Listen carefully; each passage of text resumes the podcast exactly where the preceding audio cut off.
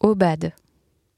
Alors ici sont associés un prodigieux ensemble de dessins conservés dans les collections du Musée national Picasso Paris et une peinture qui est un des chefs-d'œuvre du Musée national d'art moderne, l'Aubade.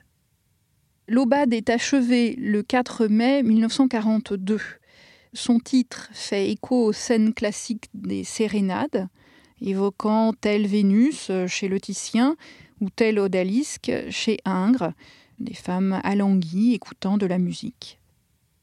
Mais la peinture de Picasso prend un tour diamétralement opposé à toute suavité ou à tout exotisme. Cette euh, peinture, dès sa première présentation au public au Salon d'automne de 1944, dit le Salon de la Libération, devient même la toile emblématique de la production de Picasso durant l'occupation.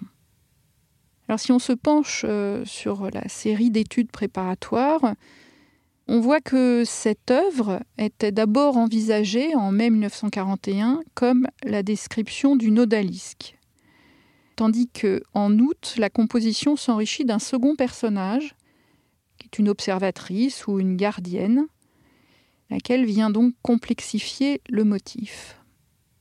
Jusqu'à la fin septembre 1941, les études se multiplient autour du thème de la femme qui veille et de la femme qui dort. Les veilleurs et les dormeurs font partie du répertoire de Picasso. Ils mettent en tension vie et mort, inquiétude et abandon, vertical et horizontal.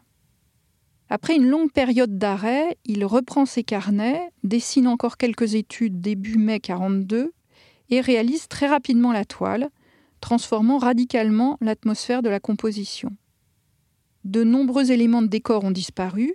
L'odalisque devient un corps contorsionné qui semble presque sans vie. La musicienne semble davantage être une gardienne. Et Picasso la dépeint comme la lame tranchante d'un couteau. L'espace autour est nu et sombre comme une prison. Tout concourt ici à créer un profond sentiment de malaise, qui fait écho à l'angoisse des années de guerre. Picasso qui disait Je n'ai pas peint la guerre, parce que je ne suis pas ce genre de peintre qui va, comme un photographe, à la quête d'un sujet, mais il n'y a pas de doute que la guerre existe dans les tableaux que j'ai faits alors.